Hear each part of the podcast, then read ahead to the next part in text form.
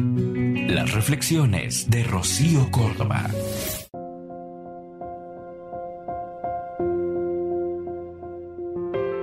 A los niños desde bien pequeños se les debe enseñar que el sol sale por el este y se pone por el oeste, que si apuntas con tu mano derecha al este, tu cara mira al norte y tu espalda al sur, que la dirección del agua en un río es la dirección hacia el mar, que la luna sale por el este y se pone por el oeste, que si no hay luna existe una estrella que indica el norte y tu latitud, que si ves un ave en medio del mar es que hay tierra hacia donde vuela, el respeto y el amor por los animales, por los árboles, a la tierra y a los elementos que nos dan vida.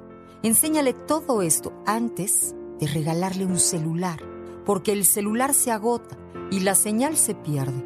La sabiduría nunca se pierde.